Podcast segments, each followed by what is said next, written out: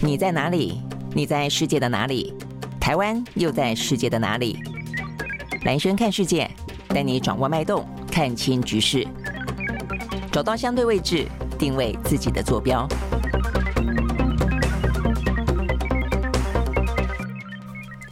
大家好，欢迎收看今天的蓝轩看世界啊。好，那今天的话呢，在国际之间啊，也关注了有关于呢，呃，我们的前总统马英九啊这个登陆之旅啊。所以马英九的话呢，在昨天他正式的踏上了中国大陆的土地啊，他等于是呢，在两岸分治七十四年以来啊，第一次有卸任的国家元首啊。那尽管他是用一个私人的名义啦，啊，那他是用一个非官方的身份去啊，但是呢，毕竟这也是在呃卸任的国家元首这件事情本身其实是没有办法。抹灭的啊，所以呢，某个程度来说，我认为马英九的登陆之行，他本身踏上这个土地的同时，就已经象征了相当程度的政治意义了啊。那所以这个部分的话呢，连国际之间也高度的关注。那我想，尤其是在呃这个这段时间以来了啊，这个呃中美之间的呃这个紧张的关系，因此导致了台海之间啊也是非常的紧绷。好，那所以呢，这样的一个紧绷的话呢，在今年的选举年，呃，已经出现了一个蛮蛮明显的转变啊，包括大陆方面也释出。善意，包括呢，蔡英文政府也啊，这回应了善意，但重点在于说呢，这个呃，马英九啊，他以卸任的国家元首的呃身份啊，这个登上嗯大陆的土地。我们上个礼拜五的时候呢，也访问了随行的啊，这个马英九基金会的执行长呃萧旭晨，所以呢，他也特别谈到了啊，这个马英九他也非常清楚知道啊，他这一趟呢虽然是私人的名义，但相当程度的呢，呃，在这样的一个紧张的地缘政治以及台海的气氛当中，他希望啊，这个能够象征的。更多的一些沟通交流跟和平，好，所以呢，市长马英九的话呢，他在出访之前，在桃园机场的时候，他就有特别提到啊，他说呢，他等了三十六年哈，等了三十六年的意思是说呢，他呃，因为很早就当官员嘛，哦，他在。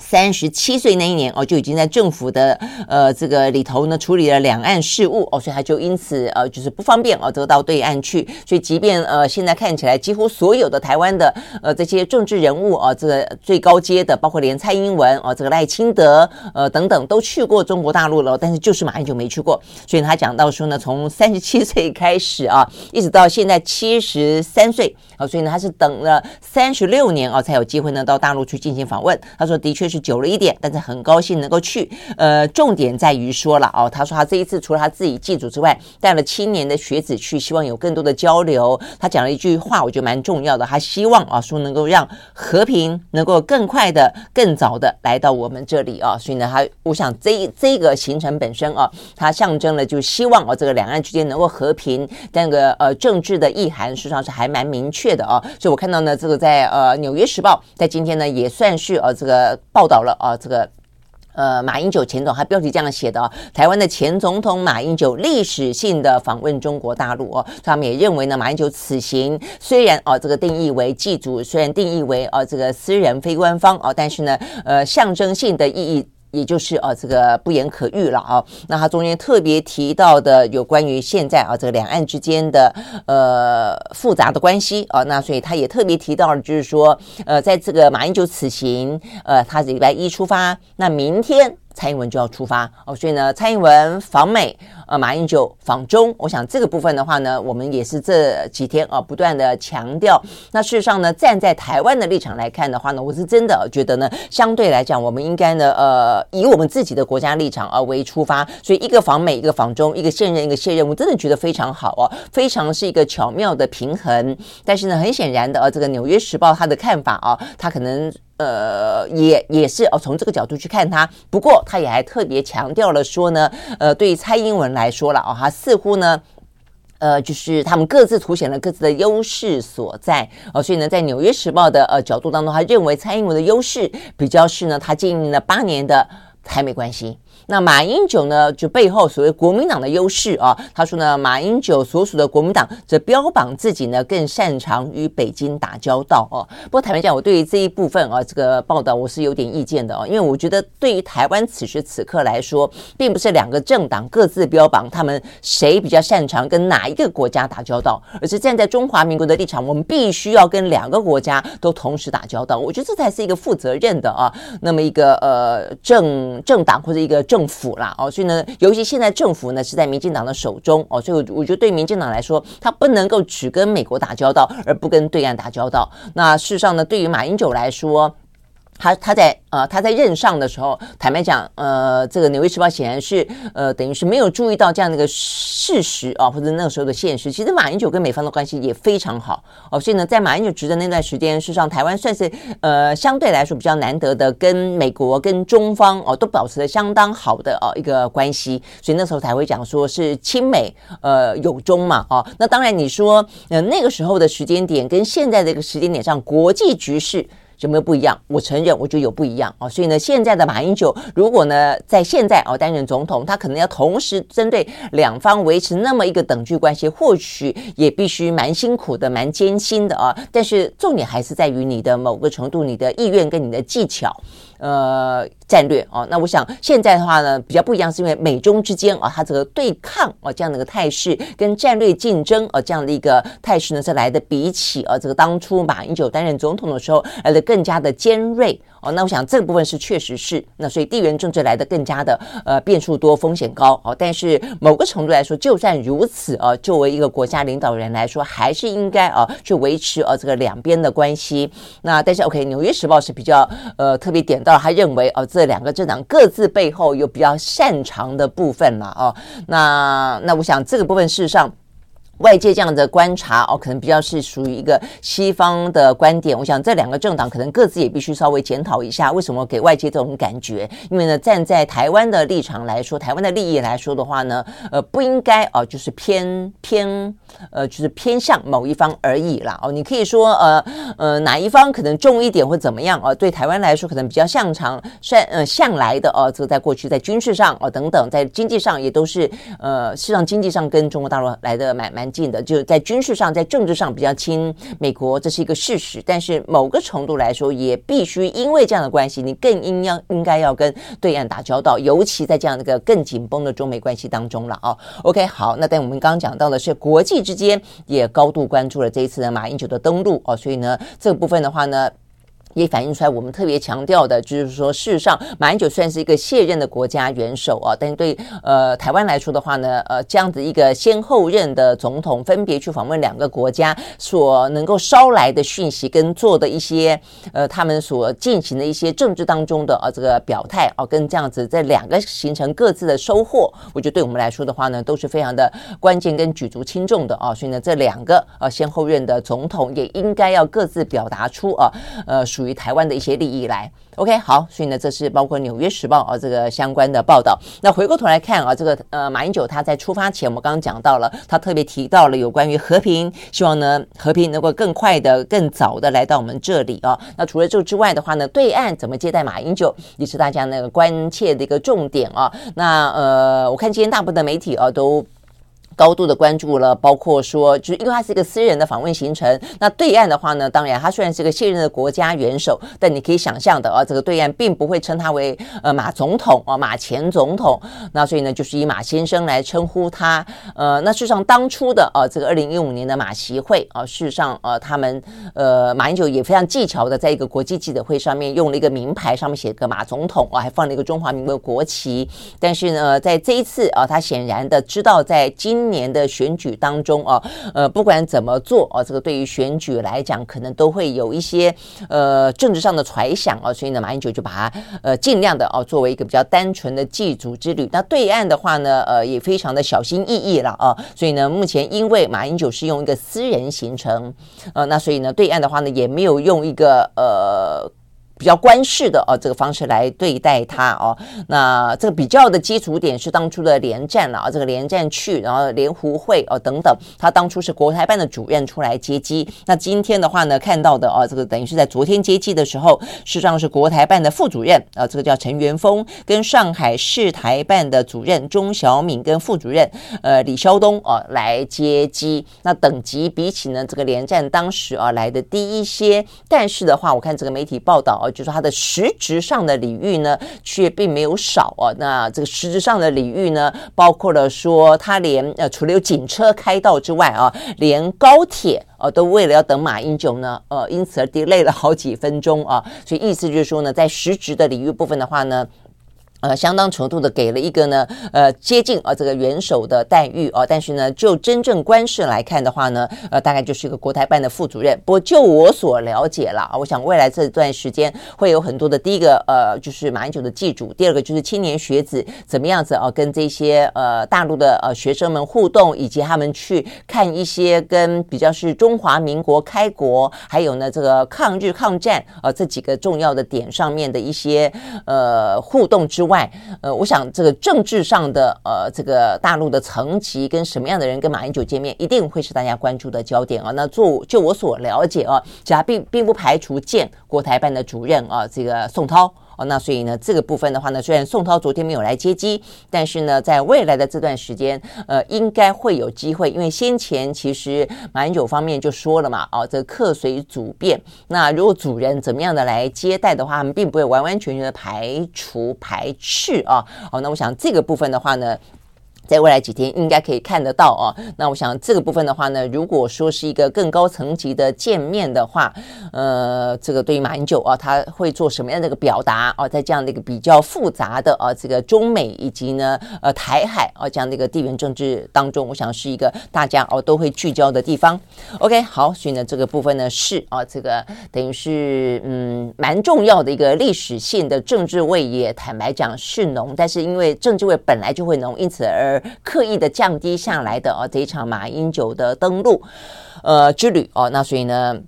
未来这段时间的话呢，会是一个那大家会持续关注的。那接下来的话呢，当然就是呃蔡英文啊，明天就要出发了啊。那马蔡英文出发的话呢，他的重头戏比较是在回程。去的时候呢，是从纽约啊。那纽约当初我们就讲到说呢，他比较接近华府啊，所以他的政治敏感度会相对来说比较高一点。呃，那但是他并不是第一个啊，这个从纽约过境的。当初陈水扁也去过纽约，所以呢，到底会不会见什么样的人？我想呢，这部分还是可以呃稍微关注一下。但是目前。前为止了啊，呃，至少没有什么样的消息。如果真的突然之间见了什么人是高层级的话，那可以说，那那真的只好说他的保密到家了哦。但是否则的话，目前看起来的话，纽约行应该比较不会哦，有过高的政治的意涵，更跟政治味。那返程的时候呢，呃，从加州过境的时候会见到众议院的议长啊，这个麦卡锡啊，所以等于是。呃，某个程度做了妥协啦，哦，所以呢，我想，呃，应该这样讲啊，就是。我我曾经说过，在上个礼拜就有讲过，就是对于蔡英文跟马英九来说，两个啊，这位先后任的总统都担任过陆委会的主委或者副主委，我说他们相当清楚啊，台海之间，我觉得他们有一个地方，我觉得做到做到目前为止相当好的，就是两个人都算是理理性跟冷静的呃政治人物哦，所以呢，双方都各自因为今年的关系，因为中美的关系，因为台海的关系，都做了若干的呃访问的妥协啊，那这个蔡英文就是等于是。呃，让麦卡锡不来，他去，呃，而且在西岸。那对马英九来说，他也刻意的降低了呃这一次的呃行程，不去北京，呃，然后本来的话呢，呃，一直都有所谓的马习二会的呃这样的一个说法在嘛，哦，但他这次非常纯化的哦，而且坦白讲，呃，这个部分的互互动，就包括一些层级，呃，对于马英九来说，第一次登陆哦，如果他是属于那种很在乎、很形式意义的哦，那要敲锣打鼓型的。呃，政治人物的话哦，他应该不会接受呃。刻意低调的接待啊，因为显然的看得出来，对岸也是刻意低调啊，呃，但是对他来说，他知道哦，他真正的呃意义，希望的是呃交流，希望的是年轻的一代，希望的是一个和平的象征的话，呃，这些很虚华的形式的话呢，呃，没有也就罢了哦，真正实质的呃礼遇跟他真正希望达到的传递出来的讯息才是重要的哦，所以我觉得这部分的话呢，算是到目前为止啊，不管是马英九的登陆，不管是蔡英文的访访美啊，都是算是有节制的啊，在这样子的今年的气氛当中。好，那呃，这个在政治当中就是等于是避免啊这个节外生枝啊这个徒增纷扰的部分，但是呢，实质的啊这个争取中华民国的利益，传达出一个呢我们的呃希望啊国际之间关注的讯息，或者对台湾来说真的有利的啊一些创造有利的一些呃现况，我想这个部分是大家对于这先后任的啊这个总统的期待啊，我想各自的话呢也都如果啊把它当做一个。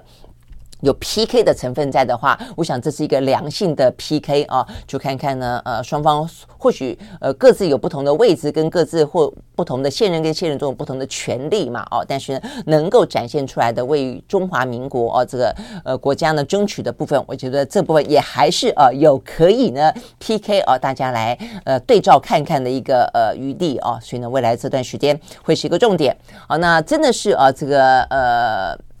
国际局势哦，尤其台湾要选举这个访美的呃过程呢，是络绎于途的啦。呃，在马英九完了以后的话呢，呃，这一两天吧，郭台铭也要去啊。郭台铭呢要进行十二天的哦，说是经济的访问之旅啊。但是坦白说，呃，郭台铭已经把鸿海这个大集团啊，这个大家庭交给了这个刘阳伟董事长了啊。所以呢，你说他有什么样子的一个呃经济访问的必要呢？所以我觉得这个部分呢。蛮堪玩味的哦，就是说他到底为什么要去美国进行访问？他对于是不是接下来在台湾的总统大选的棋局当中，呃，虽然目前看起来国民党里面啊这个局势越来越清楚，应该就是征召侯友谊的几率啊，这已经我觉得已经几乎是接近百分之百啊，但是。呃，郭台铭是不是完完全全的就已经是绝念了啊？就不打算了，或者是说呢，在国民党之外啊，在所谓的第三势力部分，所谓的呃非蓝非绿阵营部分，郭台铭是不是有任何的啊这个角色的扮演的可能性？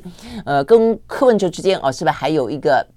机会在，我想这个郭台铭啊访问美国，难免会给大家这样这方面的联想了啊。那我们就看看呢，郭台铭和此行到底要干什么啊？去十二天，然后呢，柯文哲啊，这个民众党的主席，他也真的就就在四月啊，如果呃没记错啊，四月十一号吧，他也要到大陆去。那这部分的话呢，因为他早就啊早就表明了他要选总统了啊，呃，不管选这个总统啊，他的当选几率多高了，但是他为了他这个民众党的生命的延续啊，呃，要。扮演一个大母鸡啊，这个好歹啊，他也必须啊，这个一些民进呃民众党的立委的提名嘛，他也必须要去。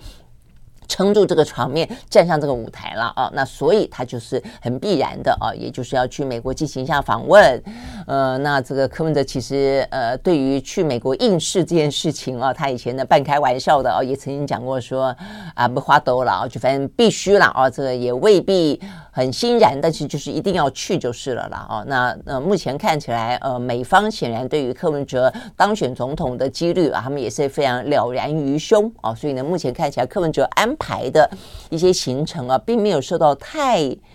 大的哦，太太高规格的接待，我想这个部分的话呢，呃，也是目前看得到的一些相关的讯息啊。那当然，我觉得可以看看未来啊，这个真的它的行程启程之后啊，他怎么样去创造自己的一些呃政治当中的声量。那美国怎么样看待柯文哲这位呢？台湾的政治领袖之一。那当然对他来说，至少也还有侨界哦。那侨界的话呢，怎么看待柯文哲？那我觉得侨界有一个很值得关切的地方哦，那就是呢，因为大家看待。柯文哲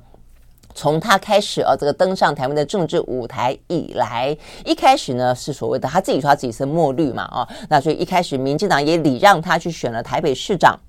但双方呢渐行渐远，那尤其在这个呃柯文哲在两岸的话题当中，有了非常务实的考量，讲出了两岸一家亲等等话之后，呃，这个绿营当初支持他的人觉得非常的不谅解啊，觉得他是一个叛徒之类的。那所以呢，后来的呃柯柯文哲他比较呃大家在讨论当中，他的选民基础除了年轻人这部分他非常的独特之外，他其他的一块就比较接近是一个泛蓝的，呃，跟泛蓝比较多的重叠。跟泛绿的重叠似乎就来的少一点点，但是有多少呢？我想这个部分的话呢，到美国的侨界就会看得非常清楚了，因为美国的侨界里面呢台侨是非常非常活跃的啊，尤其是支持民进党的这一群呢，当初不管是什么发帕啦、海外台湾人协会啦等等等啊，那都是呢呃，甚至是过去呢台独的大大本营。那所以呢，在这一次啊，柯文哲要访美啊，这个去拜会侨界的时候，其实不少啊很挺绿的、很深绿的就已经对他非常的不谅解啊，很呛声说他来。不接待哦，那呃会不会到做的这么的决绝？那柯文哲在呃我们的呃这个在美国的侨界当中还能够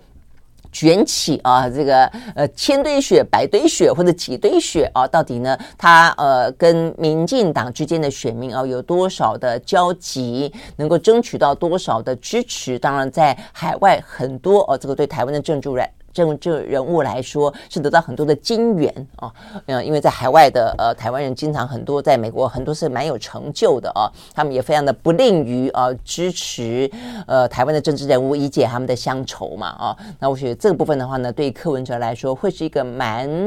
好的哦，他去访美，除了美国的呃这个。政府方面、政治人物方面啊，或者国会方面怎么看待接待柯文哲之外，我觉得侨界这部分的话呢，也可以来用来观察一下他的支持者到底呢在蓝绿之间啊各自的比重啊如何，他会怎么样子被定位啊，在台湾的政治光谱当中，他怎么样被定位？好，所以呢这部分呢是讲到有关于呃台湾的选举年啊，所以呢跟美呃就是。中美台啊之间，就我们的政治人物跟美国跟中国之间的这样的关系啊，会是啊，在今年当中非常重要的表态跟非常重要的一些互动啊。OK，好，所以呢，这个部分是在今天比较受到关注的消息。那这样的一个消息也等于是从马英九开始拉开序幕啦。呃，所以接下来的话呢，马英九、蔡英文、呃，郭台铭、呃，柯文哲等等，哦，一连串的啊，大概长达一个月的时间呢，都会有这方面的。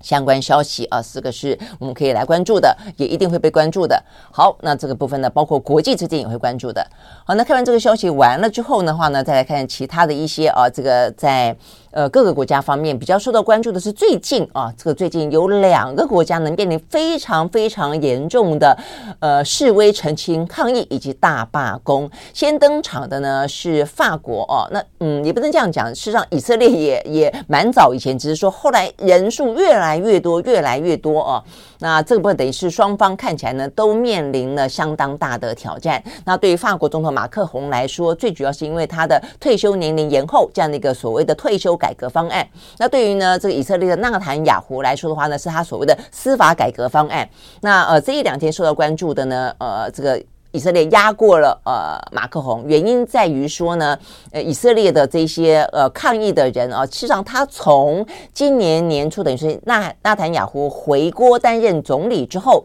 他就开始进行了这一场所谓的司法改革哦。那这个所谓的司法改革呢，重点为什么引起那么大的反弹哦？我们先呃脑补一下啊，这个背景说明一下，就是说因为纳坦雅胡本身啊，呃在他上一个任期。的时候啊，事实上他已经呃背了几个呢相关的一些呃这个刑事的啊这个相关的一些呃等于是控诉啊这个呃指控，包括了像是诈欺、背信。收受贿赂啊，总共有至少有三起案子啊，那所以这三起案子对他来说的话呢，等于就是呢，呃，不管说是一个呃丑闻缠身也好，或者他实质来说会得到可能会遭到一些司法的审判来来来说也好啊，也因此他一上台之后，他就进行了相关所谓的司法改革。那所谓的司法改革，他拿了改革之名啊，想要去剥夺司法他们最高法院的一些独立审判的权利，他等于。是呢，中间有两个，我觉得是最重要的哦。一个就是说，呃，他们的最高法院大法官的人选可以由政府来决定啊，等于是最后的决定权在他们呃这个政府的手上，也就是纳坦雅胡担任总理，他就可以去决定。呃，这个大法官是谁？那另外一个的话，就是说呢，他们这个法院的判决可以由国会来推翻哦，这个实在是很夸张。所以不管就人事权来说，呃，或者从就这个判决来说，哦，他的这个最后的决定来说，都可以由政府跟国会去推翻他。啊，所以意思就是说呢，对于纳坦雅胡来说，对于这个呃执政多数来说，他就可以利用这两个权力啊，去任命比较偏袒他的人，或者是说呢，用国会的方式去推翻对他不利的判决。好，所以呢，虽然他嘴巴说这个叫做司法改革哦，说要让各个呃从行政体系、司法体系就所谓的三权分立当中，他说这个叫呃更均衡啊，但是站在大部分的啊这个民主。国家来说，或者说他们自己本身以色列国内的司法体系来说，都认为他们被多剥夺了宪法当中所定义的司法独立啊，司法独立权啊，所以也因此呢，他这样的一个所谓的司法改革呢，从今年年初提出来之后，就已经呢不断的遭到了质疑啊。先是呢这个司法体系内部啊，就就已经出来呃这个抗议也好啊，这个。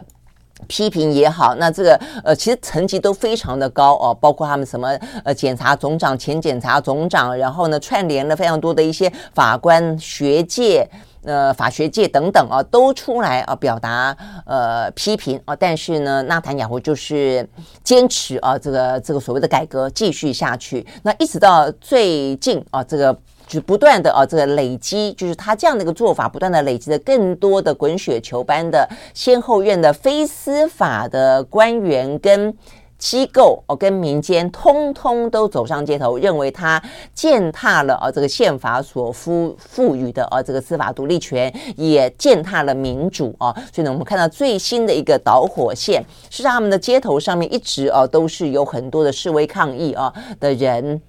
存在对于这些呃，等于是批评哦，这个纳坦雅胡打着改革的旗帜反改革，这些人就一直都在。那最新的一个呢，是他内阁里面第一个。站出来反对的呢，就前两天他们的国防部长哦，所以他们的国防部长呢，呃，出来呃呃摆明的呃表达反对呃纳坦雅胡这样的一个司法改革案。他的说法是说，呃，这个呃这件这件事情，他所谓的改革已经违反呃威胁到国安了。他说一定要有数百名的后备军人拒绝报道。然后呢，有数千个后备军人呢都严明，如果说他们这个法案呢强渡关山的话，他们要拒绝受训，以示抗议啊。所以显然，他们这个国防部长呢感受到了非常强烈的啊，呃，可能会动摇国家安全的那么一个讯号了，因此他就站出来啊，他站出来呢表达反对啊，这个纳坦雅胡的这个司法改革案，呼吁啊，这个纳坦雅胡呢能够悬崖勒马。就没想到呢，纳坦雅胡太生气了，就把他给。Fire 掉了哦，等于就是呃要求他辞职哦，等于就是革革职啊，这个炒他鱿鱼。炒他鱿鱼之后呢，因此啊，轰然而至啊，更大的示威抗议的人通通站出来了啊，所以呢，在昨天我们看到，就昨天前天两天吧，大概呢有数十万名的以色列的民众呢走上了街头，说呢这个规模是建国以来最大的规模，包括呢连他们拥有八十多万名会员的以色列的总工会也号召大罢工哦，所以意思就是说呢，已经从本来的一个呃对于民主的支持对。于呢改革的反对啊，这个所谓的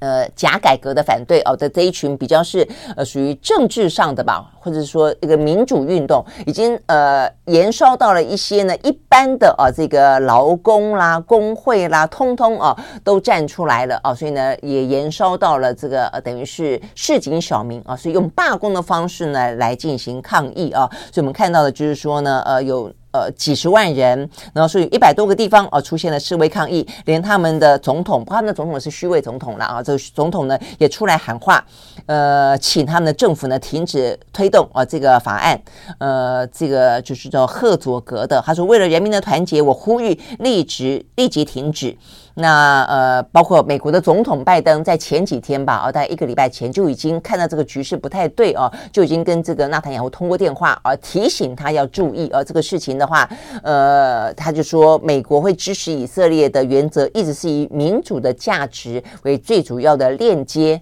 就是他有点暗示他说你这个已经不民主了啊，所以如果你要如果你要我继续挺你的话，要维持呃美国跟以色列的关系的话，最好啊你自己呢。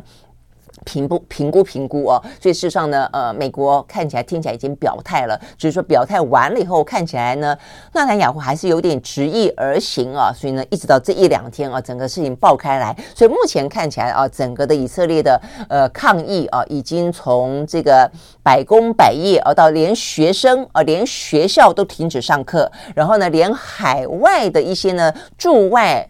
呃，外交人员也隔海啊，这个反对纳坦雅胡，所以你会知道，这个等于是几乎整个的以色列的人民啊，应该对于呃纳坦雅胡这样的一个呃很霸道的独裁的反民主的做法啊，这个大家都已经有点同仇敌忾了啦。那呃，所以呢，目前看起来已经不只是原本一开始从司法啊这个地方所烧起来的了。好，所以呢，这个最新消息就在刚刚哦，就在刚刚呢，呃，以色列方面。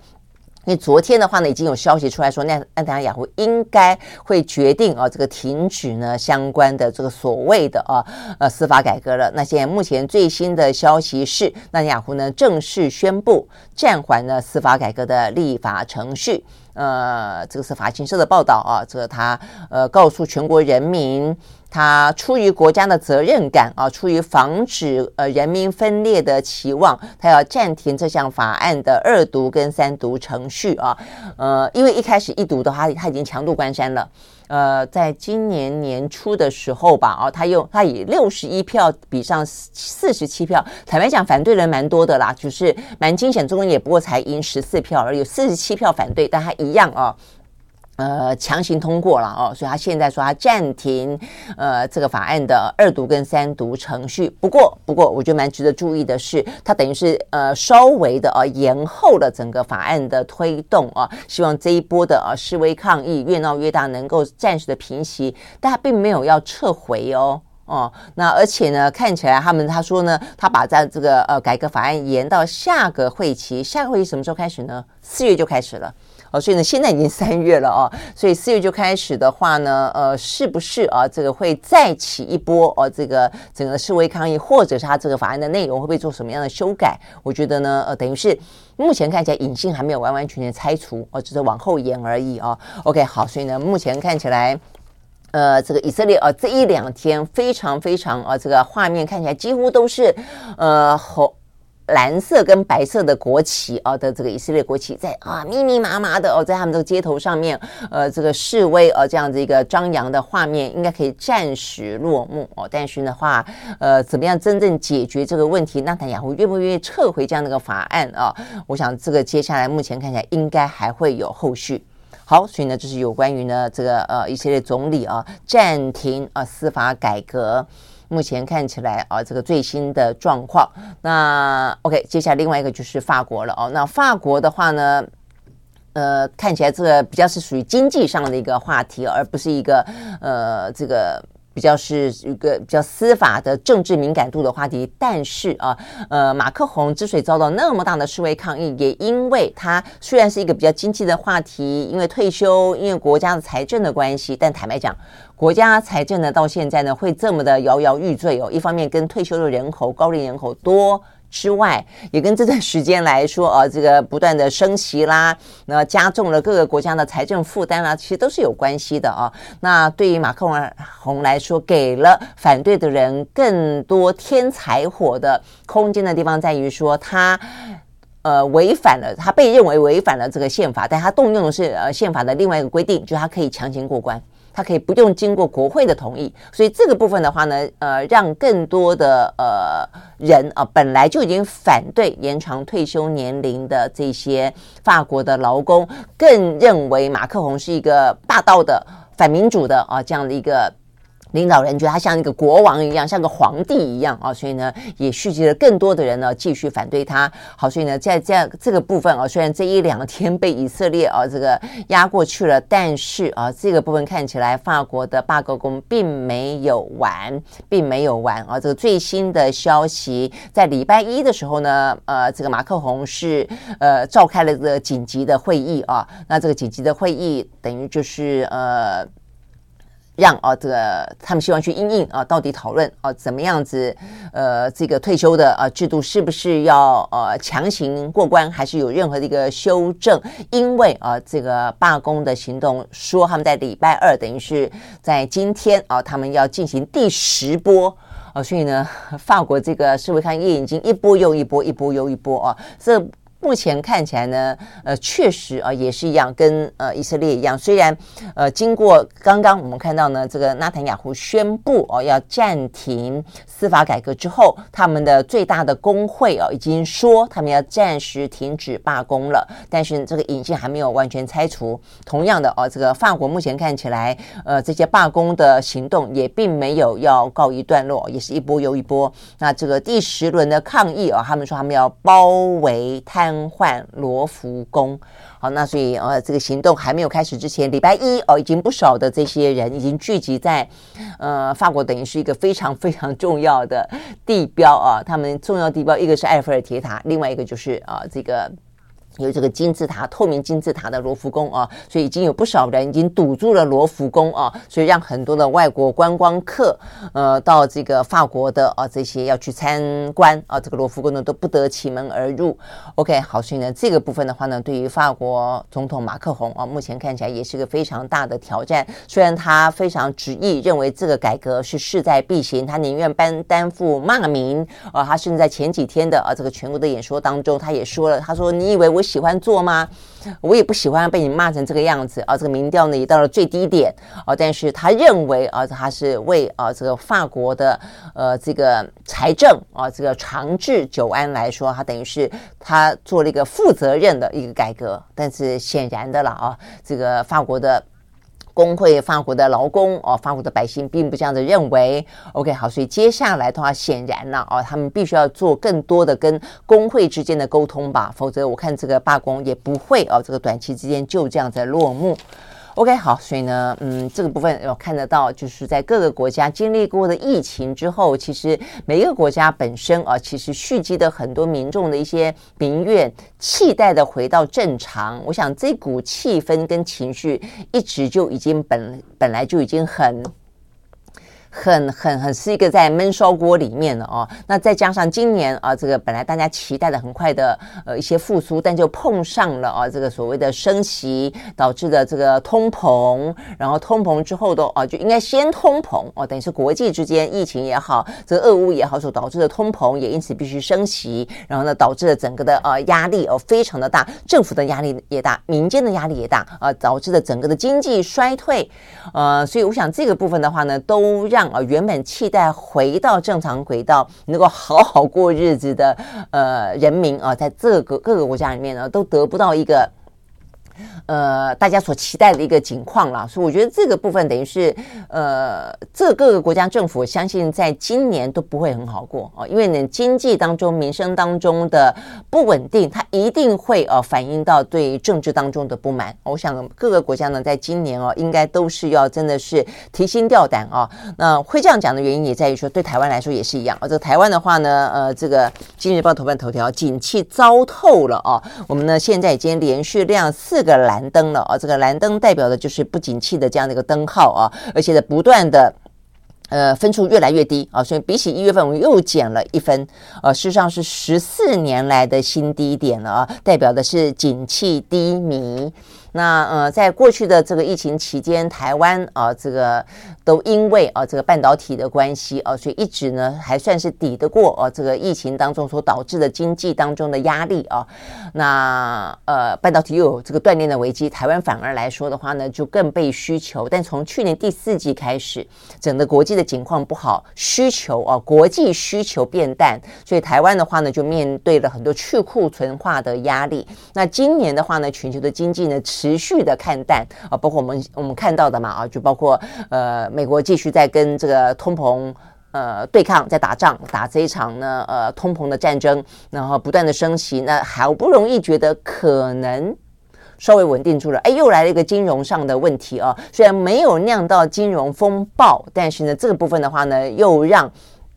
整个的、啊、这个升息的步伐被打乱了哦、啊，所以呢，不管是美国的矽谷银行，不管是呢呃这个欧洲的呃这个瑞士信贷等等，好，所以总而言之哦、啊，这个在今年的话呢，整个的经济跟呃金融啊等等的话呢，都出现了都都嗯处在一个比较纷乱的啊，而且呢呃压力比较大的状况底下啊，也因此我们刚刚讲到对政治来说的话。来说啊，就会是一个蛮大的啊，这个必须要好好的好好去处理啊，否则的话呢，一方面经济又很难走出低谷啊，那大家的情绪无从去去呃发泄，只要有任何一个还大会，一个火柴，很快的啊会引爆呢，呃各个错综复杂的因素所导致来导致出来的民怨，我想这个部分的话呢是还蛮。明显的，我们从这个各个国家的目前的一个呃政情来看啊，都呃很容易啊，这个一下子哦就点燃了大家的怒火。OK，好，所以呢这个部分是讲到啊，这个以色列讲到了法国，讲到了我们的这个呃全球经济状况。OK，所以接下来的话呢，就来看看这个经济的状况啊。一个是呢，我们讲到我们的这个经济糟透了啊，呃，这个连续四个蓝灯。那国际之间的话呢，有关于金融的部分的话呢，目前持续的啊看是看。起来啊、应该是在呃稳定的过程当中了啊，所以美国。呃，这个最新消息啊，这个矽谷银行有人买家了啊，这个美国的第一公民银行啊，这个对外宣布，他同意收购矽谷银行啊，所以这个部分的话呢，等于是有助于啊这个银行体系呢来呃恢复正常。那美国的政府呢，也正准备要扩大啊对于银行的紧急贷款的计划。呃，那这个美国的联准会啊，这个金融监管的副主席叫做巴尔啊，巴尔啊，他在呃，国会做证词的时候也特别提到说呢，这个呃，矽谷银行的倒闭是管理不善的教科书了啊，呃，代表就是说未来啊，就这一步过去之后，应该好好的啊，这些中小型的银行必须要自我的啊去进行一些相关的。嗯，等于是改正吧，哦，那我想对于美国的压力测试来说，过去也是因为呃不断的游说啊，让这个中小型、中型的区域的银行呃规避了啊这个压力测试。那接下来的话呢，我相信要进入到另外一个呢整顿期吧，哦，那但是至少目前看起来，呃，美国的矽谷银行啊，这个事实上是呃不断的就有人要收购了，不断的往一个比较恢复稳定的呃方向去走。那呃，在瑞士方面的话呢，金融市场的监管局也表示，他们正在考虑啊，在在瑞银集团收购瑞士信贷之后啊，呃，看看接下来是不是对于瑞信的管理层要进行处分，就是都是已经开始进入到要检讨整顿的阶段了啊。那我想这样子的话呢，也就代表说他们应该也都研判。真正最高风险的时候应该已经过去了。好，所以呢，这个部分的话呢是讲到啊，这这一波呃、啊，本来担心啊，引衍生出啊这个金融风暴的话呢，目前是一个呃，可能用金融风波啊来形容它比较呃好一点了啊。OK，好，但是呢，呃，整个的全球的经济状况也还没有完全过去啊。呃，在今天有另外一个消息。美国的监管机构对币圈啊提出示警啊，就是这个加密货币。美国的商品期货交易委员会啊，这个提告全球最大的加密货币交易所币安，呃，以及他的执行长啊，这个赵长鹏，呃，指控他们呢，呃，这个对美国的交易员提供未经注册的期货跟期权的合约。所以，总之啊，就有一些可能担心它会引爆的部分，现在大家啊，这个都已经。有了这个呃中型银行的教训了哦，大家就特别的去注意这些可能引爆下一个呃危机的地方，希望哦他们能够提前的啊这个提出一些警讯，提前的。呃，拆除这些隐性了啊。那另外的话呢，呃，这个世界银行在昨天也特别提出警告，他认为呢，全球的经济可能正在酝酿一个失落的十年啊，因为太多错综复杂的状况啊都在同时发生当中。那怎么样子可以扭转这个趋势呢？啊，这个世界银行也特别提到，呃，激励工作、提高生产率跟加速投资等等的政策，可能可以啊，这个避开这一部分。好，那呃，显然的啊，这个让世界银行有这样。那个担忧，呃，也不是啊，这个没有一些迹象的，包括呢，在今天我们看到的，除了一些高科技的呃这些公司哦，在过去这几天还是持续的发布了一些裁员的消息之外，呃，像是美国的媒体啊，这个 Disney 啊，这个 Walt Disney，他们昨天呢启动了七千人的裁员计划，而且呢，这个七千人的裁员计划只是三轮当中的第一轮。啊，所以呢，这个部分看起来，呃，裁员啊，这个部分还是会持续的啊，所以呢，整个的经济状况的话呢，呃，并不是大家想象中的乐观啊，所以反过来看的话呢，看看呢，呃，在靠近我们的中国大陆啊，也因此他们在呃，习近平的第三任期上来之后，非常积极的呢，接下来登场的就是两大啊，这个跟经济有关的论坛，一个的话呢是在。三十号啊，这个三十号要进行的呃博鳌论坛，二二二十八号就是今天。今天呢，这个二十八号到三十一号要在海南进行的这个博鳌论坛。那三十号这一天呢，是呃新任的啊这个中国的国务院的总理李强要出席。好，那这一次的博鳌论坛的话呢，就是等于是呃东南亚国协啊这个部分的话呢，是最主要博鳌的呃最主要的参加的。这些国家嘛，哦所以包括了像是新加坡的总理李显龙啦，马来西亚的总理啦，哦，安华啦。那另外的话，我们先前有特别讲到，呃，他们邀请了这个西班牙啊，西班牙的总理呢，Sanchez 也要来。那呃，西班牙比较受到关注的，除了他们自己本身的经济状况气虚啊，跟这个中国要打交道之外，他也会在今年的下半年成为欧洲的轮值主席。我想这也是比较受到关注的一个呃象征性的意义了啊。那等等，包括呢，像是。国际货币基金组织的总裁啊，这个乔治·艾娃也要出席啊，所以呢，博鳌论坛这部分部分的话，他们要侧重的啊，这个话题是不确定的世界啊，他们的有一个主题啊，这不确定的世界当中。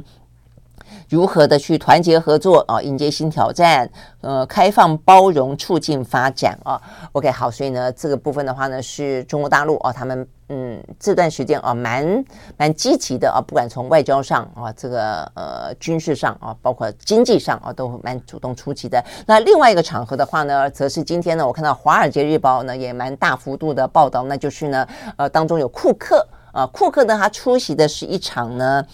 呃，这个中国发展高层论坛二零二三年会哦，那所以呢，这个部分的话呢，其实蛮受关注的，因为现在美中正在呢呃大打啊，这个呃这个科技战也好啊，这个呃科技冷战或者一些经济当中的一些呃冷战啊，但是哎，库克呢人到了。呃，大陆去，所以我看到这个《华尔街日报》啊，也做了一个非常有意思的比拟啊。他讲到说，中国的 TikTok 呢，在美国，呃，面对到了在国会当中被严刑拷打五个半小时这样的一个待遇啊。这位呃周受资啊，但是反过来看啊，这个库克，美国的库克呢，到中国大陆去，哇，得到了热烈的欢迎啊，高规格的接待等等。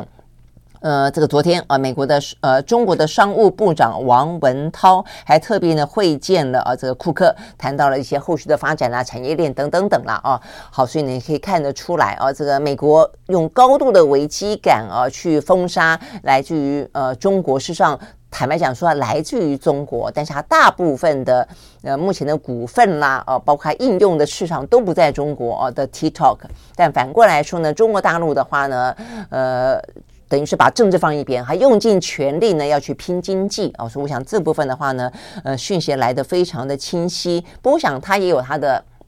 呃原因在了啊。那因为确实啊，这个美国用这么大的力道啊，这个想办法要去围堵中国大陆，呃，所以很多的外资啊也因此都受到一些影响啊。所以对中国大陆来说，它特别需要去稳定一些外资，然后要去强化它它的一些内需。所以对他来说的话呢，库克。呃，的到访就蛮重要的哦。那呃，但是当然啊，很多人也讲到说，库克去，呃，但是他事实上他的产业链也确实受到美国的一些政策哦，这个围堵中国的影响。呃，他包括他的。风险评估哦，所以它的有些产业链也悄悄的啊，要移到了印度啦，移到了越南。那或许啊，他也就有这个机会啊，这个亲自到中国去，对他们做若干的说明啊，代表就是说他的呃慎重吧，也有可能啊。我所以我想这部分肯定就是。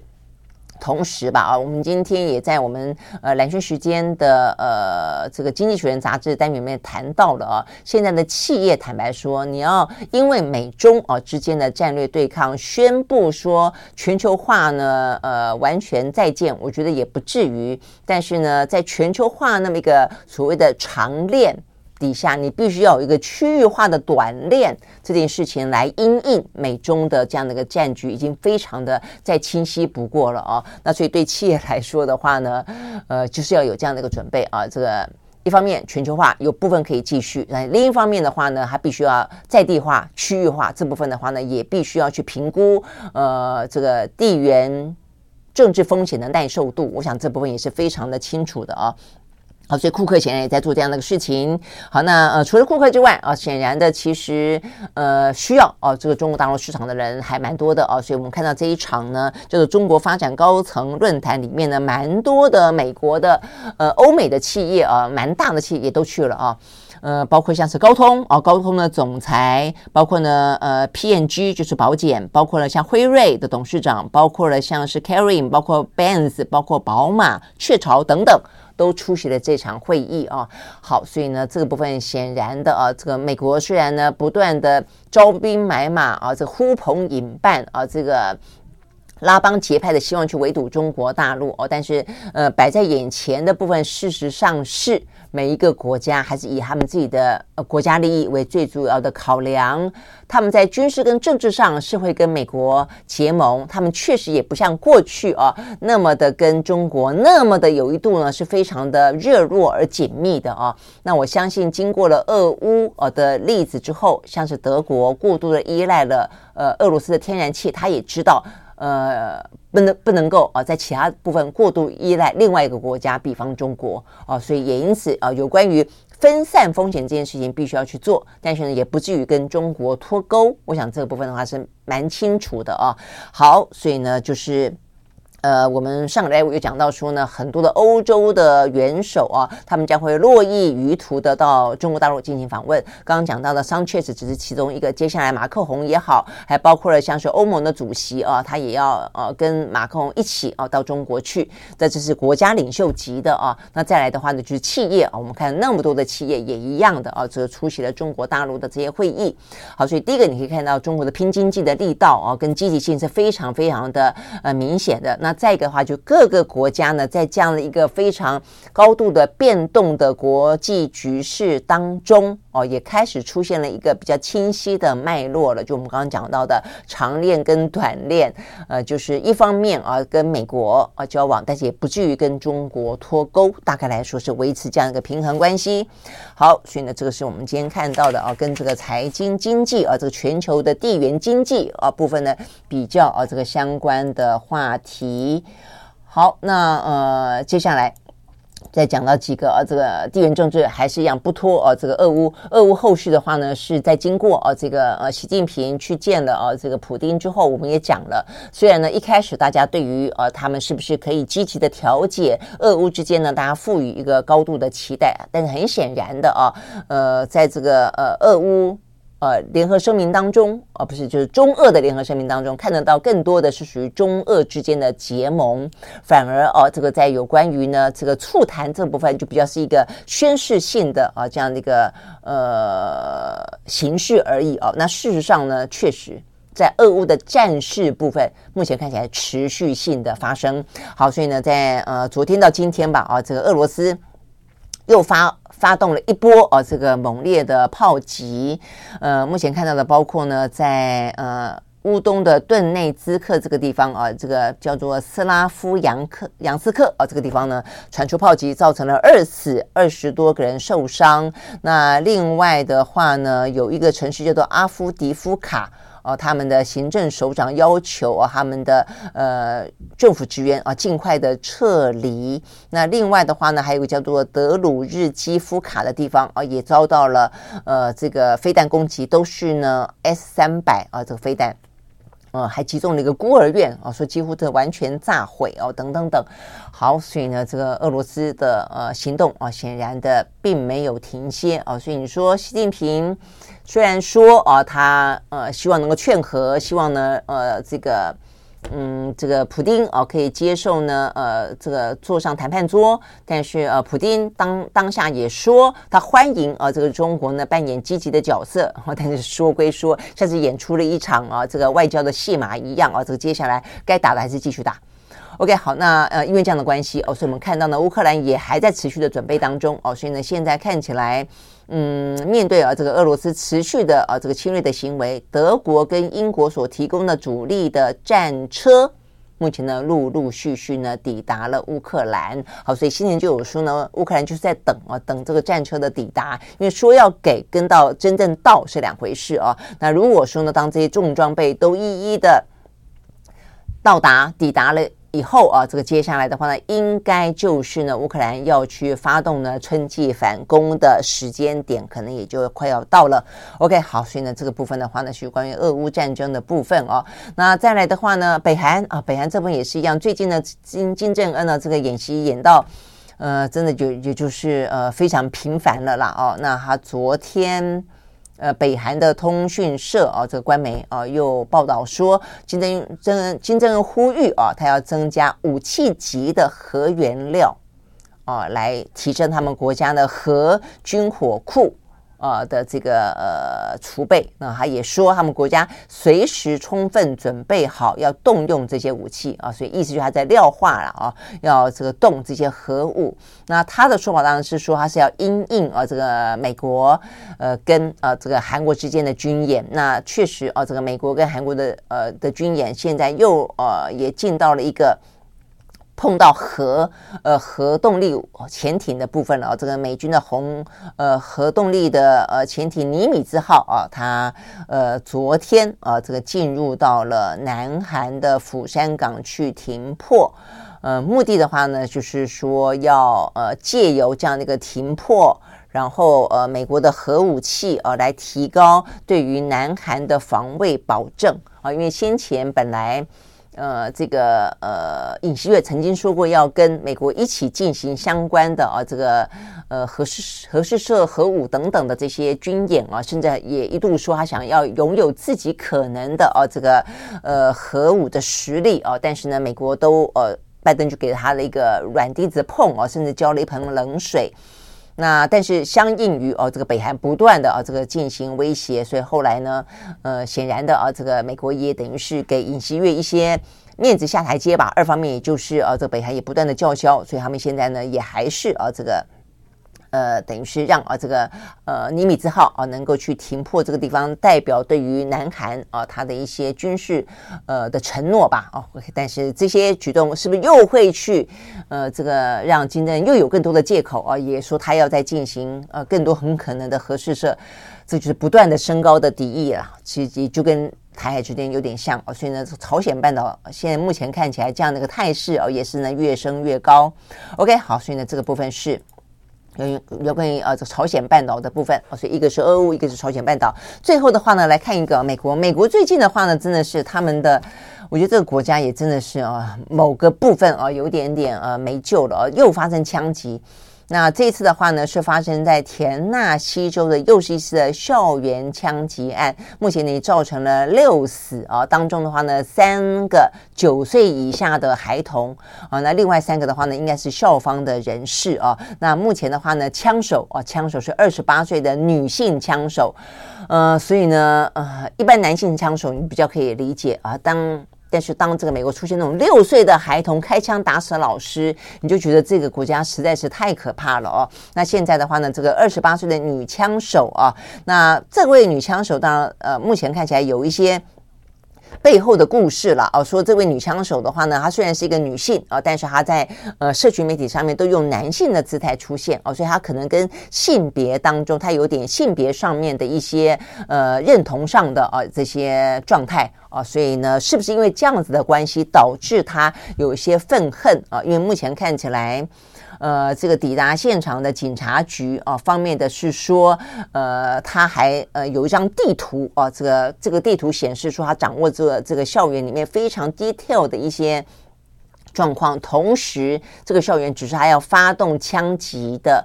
呃地点之一。他打算要在多处啊，这个进行枪击，所以呢，呃，这个警察局方面也说哦，他们说他是曾经是这个学校的学生嘛，等于说他回到母校啊，他可能在过程当中过去就读的时候，曾经遭遇过一些不平的呃不平的性别当中的待遇啊，因此让他呢呃有所呃埋怨啊，那也是不是因为这样的原因啊？这个警方说他们也有待求证，但是说应该有这样的可能性啦。好，所以呢，拜登也针对这个事情已经发表谈话了哦，就是说，呃，说他的他的意思说，这个枪手打算要在多处啊，这个发犯案这件事情，他说呢，这个呃枪击很病态啊，但是呢，这个病态是不是回到呃他这个枪手本身呃遭到病态的对待，不知道啊，这有待去呃厘清啊，这但是这是一个最新发生的啊，这个美国的呃这个枪击案。OK，好。所以呢，呃，每一个国家啊，目前看起来很多各自的纷乱哦的，对美国来说又碰到选举年，又有这个川普在里面呢，这个煽风点火，他前两天又宣布正式宣布啊，说他要投入选战。好，那只是说呢，他这一次宣布的投入选战，是不是还可以得到啊这共和党那么高度的支持？是不是可能真的会代表共和党出来参选？目前看起来已经啊这个几率没有过去来的高了啊。但是呢，嗯，只要有他在的地方，呃，这个选情啊的纷乱啊，跟可能中间的一些呃纷乱啊，可能分裂啊，甚至有点仇恨的言语啊，呃，可能也就不会少了哦。OK，好。所以呢，这期是有关于今天我们看得到的相关的国际新闻。明天同一时间我们再会喽，拜拜。